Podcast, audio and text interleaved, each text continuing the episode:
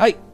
ベースボールカフェキャン中世ザボでございます。本日はレジェンド語り第6弾、城島健治を語っていきたいと思います。本日のお相手はジャンコさんです。ジャンコさん自己紹介お願いします。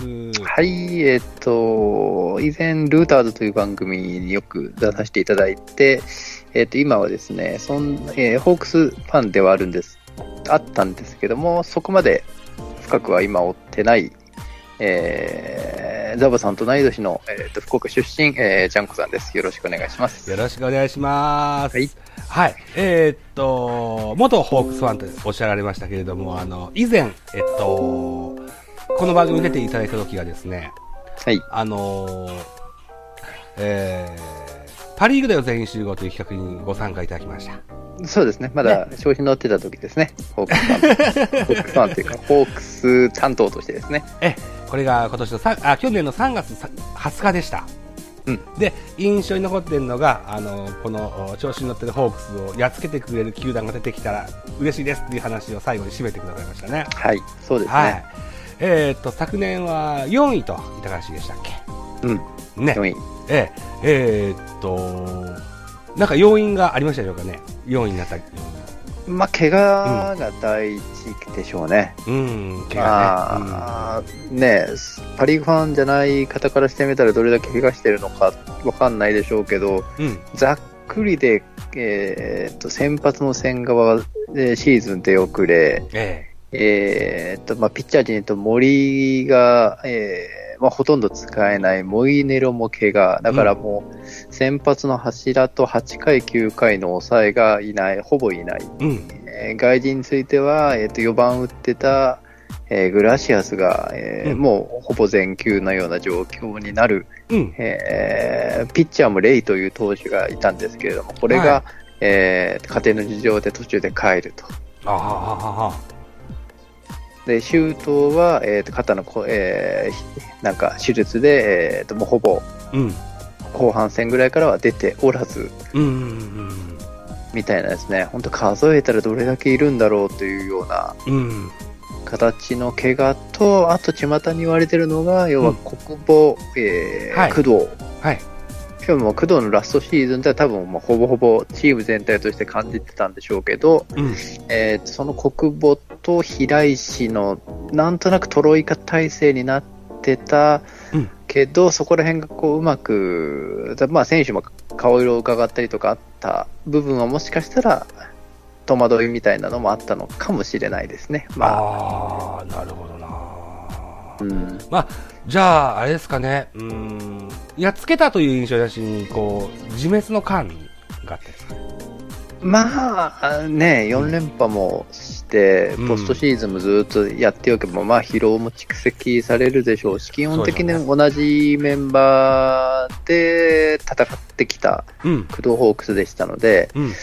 うん、まあ自滅というか、まあそれも含めて野球ですからね、もそうですね。うん。うんまあまあ、ざっくり負けたけど、ただですね、うん今年のホークスファンかな、が、まだ、あそれは自滅であってやられてないっていう感覚は多分持ってるはずなので、で、まだそんなには、は鼻はへし折られてないんじゃないかな。なるほどね。あーその中で新監督、藤本監督に代わりましてね、えっ、と、先日、館長でに出させてもらった時もですよ、あの、うん北のハムの監督はすごい目立ってるんだけど、ホークスの方は全然目立たないんです、みたいな話を聞かせてもらったんですけども、うんうん。ジェコさんから藤本監督どう映るんですか。うーんまあ、今の、その、なんですかね、黄金期がもうすぐ終わる時期において、ええ。チームの活性化をしたい時の、まあ、1軍、2軍、3軍全部知ってる人は、じゃあ誰だってなった時には、うん。藤本なので、うん。まあ、適任じゃないですかね。おそらく2年ぐらいはさせるうん。予定ではないかなと。なるほど。ああ、は新たな地盤を作って、うんですね国保さんに渡すといったイメージでしょうか。やっぱそれを描いてるんだとはうん。思いますね。できるかどうかっていうのは、まあ、これからね、国保がその今の若い人に受け入れられるかとか、うん。そういったとこね、あのプレッシャーをあんま与えない監督が好まれる、こう、中で、ですね黒馬結構口やかましいですからね。なるほどね。うん、それがどう、こう、ハレーションを生まないかっていうのはうん。出てくるんじゃないですかね。ああ、なるほど。はい。うん。そんな国母さんとですね、一時代を築いた本日は城島健二さんと特集をしていきたいと思いますよ。はい。はい。えっ、と昨日第5弾を取らせてもらって、これは高橋義彦でした。で、続く第6弾は城島健二と、え、はいいった形になってございます。うん。えーちなみに、第1弾から振り返っていくと、第1弾が大貞治でストーンコールドさんゲスト。ほうほ第2弾が野茂英雄で松吉さんがゲスト。う。うん。第3弾が田淵光一さんで、えーマックスさんがゲストでした。第4回が荒木大輔さんで、ケンケンさんがゲストでした。で、昨日が高橋義子でバーバブさんといったところで第6弾、ジャンコさん、城島さん、い、った回でございます。一つよろしくお願いします。お願いします。はい、えー番組冒頭でもジャンコさん言ってくださいましたけども、僕とジャンコさんは昭和51年生まれで同級生なんですけども、城島健二も同級生でございまして、そうですね。うん。えー昭和51年、現在45歳ぐらいの我々、他の有名プレプロ野球選手で言いますと、相川良二さん、赤星、はは。うん、赤星、それから新井のお兄ちゃんのですね、あとうん三郎、うー金城が里崎、えーホークスでいうと篠原、田村選手もいましたね、あと二岡智弘なんかもいました。うん。はい、この辺り、えーが世代なんですよね。ううんあと、我々こう、ポッドキャストで喋ってる人間で言うと、えー最近はそんなことないのかな。あ、まず鍼灸師さんは現役ですね。あと、うんワイルドカープさんも現役ですね。うん。太ってますね。あと、元尾さんも今日は久しぶりにあれが上がったのか。ダメ元はダメ元上がってましたね。えーまだちょっと確認してないですけど、また確認させていただこうと思います。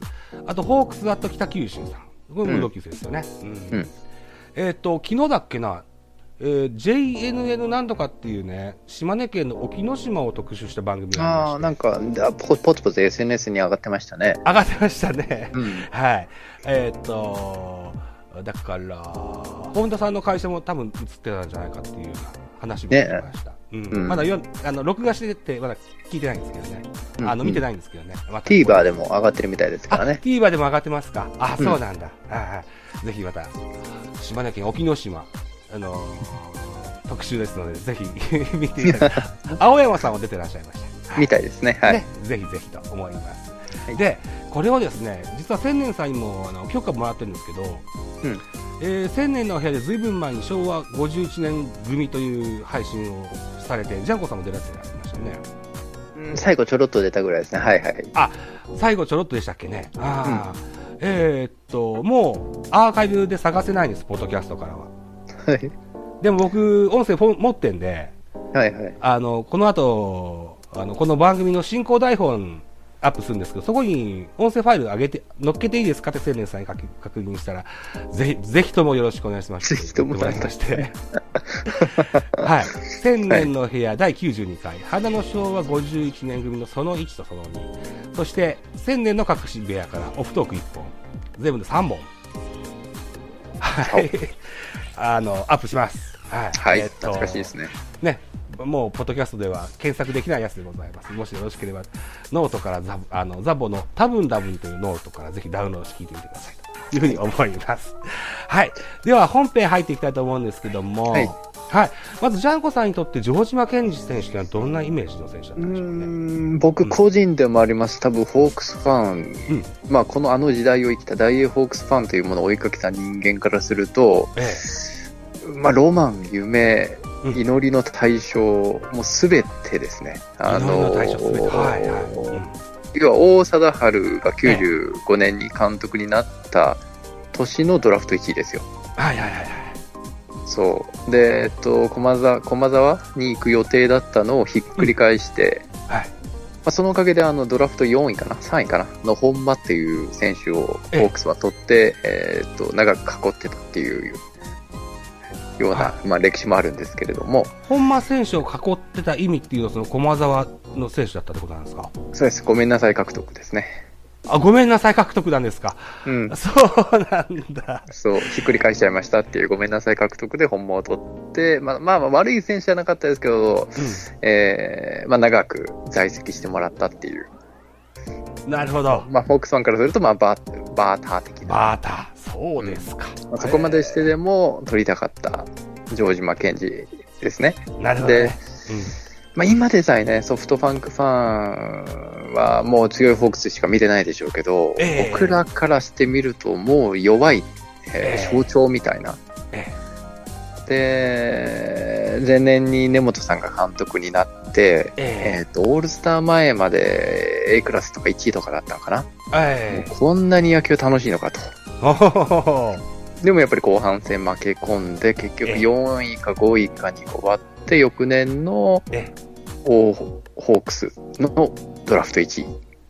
あそう。あ。で、まあね、もう、もう水谷さんご存知だと思うんですけど、鼻っ端の強い生意気そうな選手じゃないですか。えー あの、目鼻立ちが大きいので、ね、迫力がありますよね。体もでかいしね。そうそうそうそう。うんで、強打のキャッチャーとえいうところで、まあまあ、でもその触れ込みっていうのはね、あの、ドラフトではよく聞くんですけど、確か1年目に3割を打ったぐらい、打ってるという情報を聞くにあたり、これは本当に、王監督と一緒にこう、チームを変えてくれるんじゃないかなと。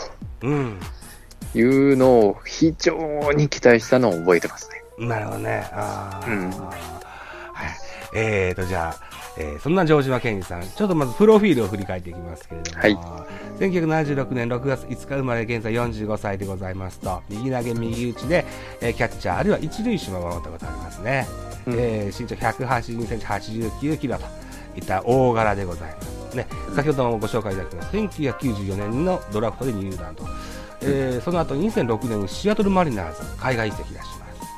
2020年、2010年、2010年にタイガー日本に帰ってきて阪神タイガース入団、2012年には、えー、とプロ野球現役引退といった形になってますと。はい。だね、で、そう、このレジェンド語りのシリーズでは初めてこう代表歴なんていうのを発表させていただくんですけども、2004年にはアテネオリンピック、えーアテネオリンピックですね、えーの銅メダル、それから2009年にはえー WBC で世界一と達成してらっしゃる選手でございますと。はい。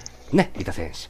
えー通日米通算が1785試合出場の1837安打、292本塁打打ってまして、えーっと、残り百数本でね、百十数本で、うーん、えー2000本の達成だったんですけれども、えーうん後にも語るんですが、えー生涯一報酬を貫いてね、えーそこにこだわらず引退をしてしまうといった形になっております。ね。はい。ね、で、城島健二選手のプレースタイル、強肩強打のキャッチャーですと。ね。でそのお肩の強さからですね、座りながら一塁二塁への牽制球、送球をおしてたような選手でございました。ね。えー、これ結構肩痛める要因なんですってね。そうですね。うん。うんあまあ、むあの無理な投げ方っていう意味もあると思うんですけどね。ちょっと流行ってす、ましたね。その時ロッテのディアスかなんかもやってませんでしたっけやってましたね。うん ディアス、キャッチャーをやってましたもんね。そうーん。はい。えっ、と、肩では、肩の強さはね、メジャーでもこれを披露するわけでございます。はい。えーその肩の強さから、ジョーバズーカと言って恐れられたもんですね。う。うんカイキャノンの初代のようなもんですかね。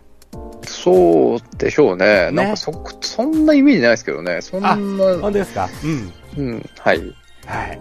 えー、キャッチャーとしてリードは、投投手へのリードは大体の不敵でした。今日、強気のリードが売りで、えー MLB の投手陣からは不評を買ったこともありましたと。うんいや、あんま合わんかったですかね、メジャーリーグではね。うん、そうでしょうね。打撃は長距離砲と言えるでしょう。ね、内角低めの球が得意でしたと。えーうん完全なボール球をすくい上げてスタンドにさせるパワーがありましたと。う。うんん、守備は 3S。これはおなじみですよね。うん、そうですね。えーご自分、えー城島健二さんがメインの釣り番組、テレビなのかな、でもラジオでもあったのかな、うんうんうん。えー釣り人としてもね、その界隈では評評価も非常に高かったというふうに言ってございます。えー2000年にはタレントの女性さ女性と結婚されて、えー1997年、あ違うか、えーその記者記者会見、記者会見は、ほえー福岡放送、明太ワイドで生放送されました。ほうほう。いうふうにメモしてます。えー、明太ワイドっていうのは結構有名な番組なんですか？えっ、と、FBS だからこっちで、えー、全国的に言うと日テレの夕方4時ぐらいから6時、7時ぐらいまである番組ですね。うーん。えっ、と、地方の。地方の,、あの情報番組みたいなもんですか？そうですね。なるほど、なるほど。はい。いうことですね。そんな地元で強く愛された城島健二さんでございます。はい。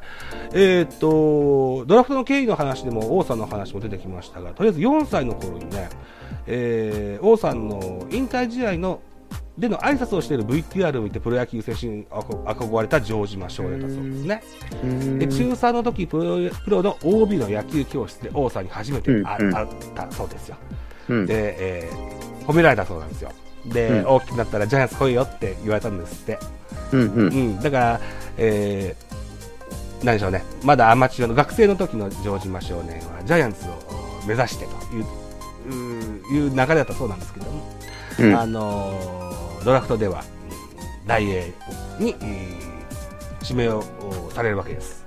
うん。えー先ほども言われたように、来えー駒澤大学入学の予定がありましたけれどもね、うん。えーっと、プロ入りが本意であると読んだ大英の根本さん、えー取締役専務になるのかな？うん。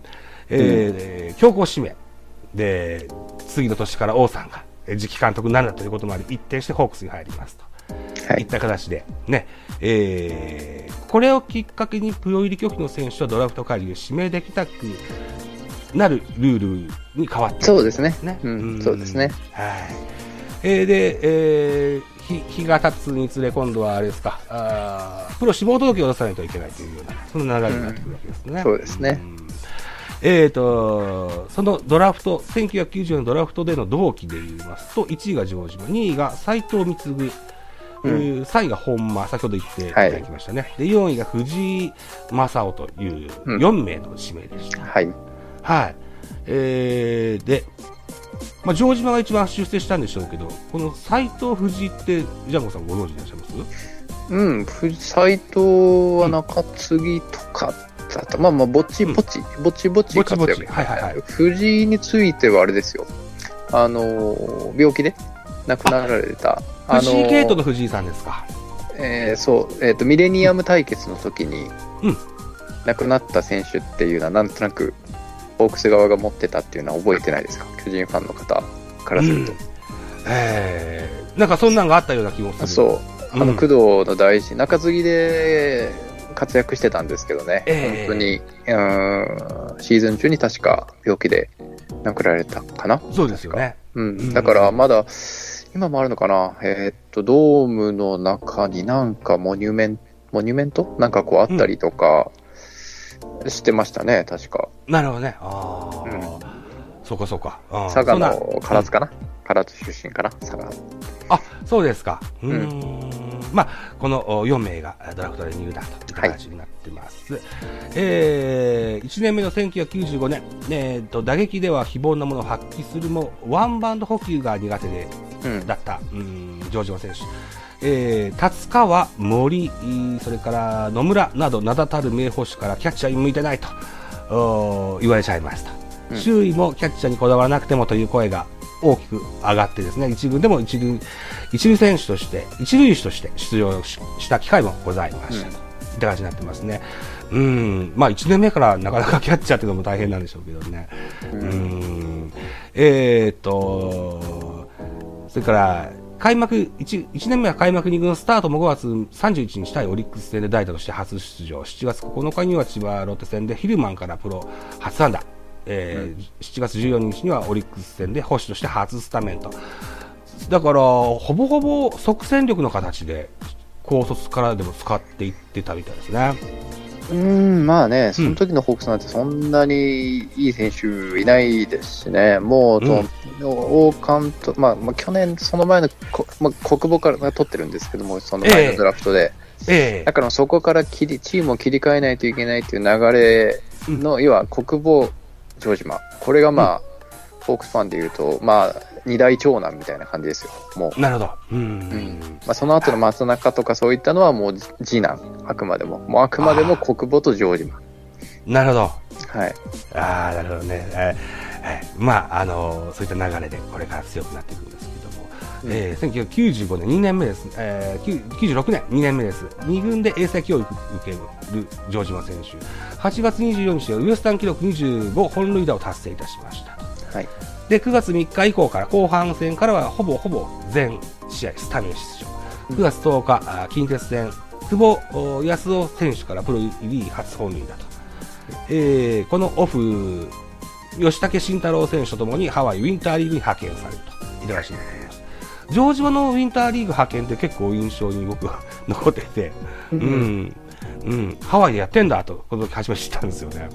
そう、うん、よう出してましたよ、確かその時国母も前年行ってますからね、多分。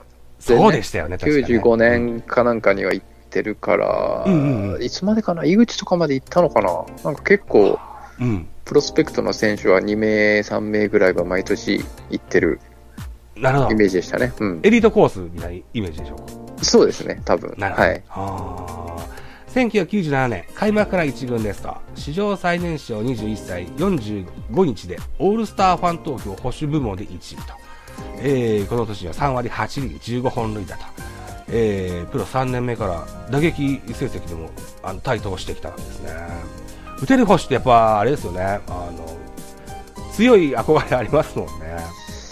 そうですね、うん、うん、またその打ち方が、なんていうんですかね、その、うん、まとまってないというか、うん、うん、もう本当に、あの無茶ぶりでフルスイングして、持っていくみたいなところがまた、こう、気持ちよかったですね、見てて、ね、単純に。うん、これで3割も打ってますもんね。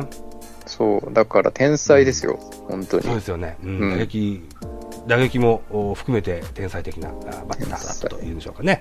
はい、あとは、まだまだ若い21歳の彼ですけれども、ベテランの左右のエース、工藤選手、それから武田選手、それから、あのコーチの若菜選手、あと他球団からドラフトレードできた田村選手からアドバイス受けまして、キャッチャーとしても大きく成長してきましたね。ね。えー、不動の正捕手になっていくことになります。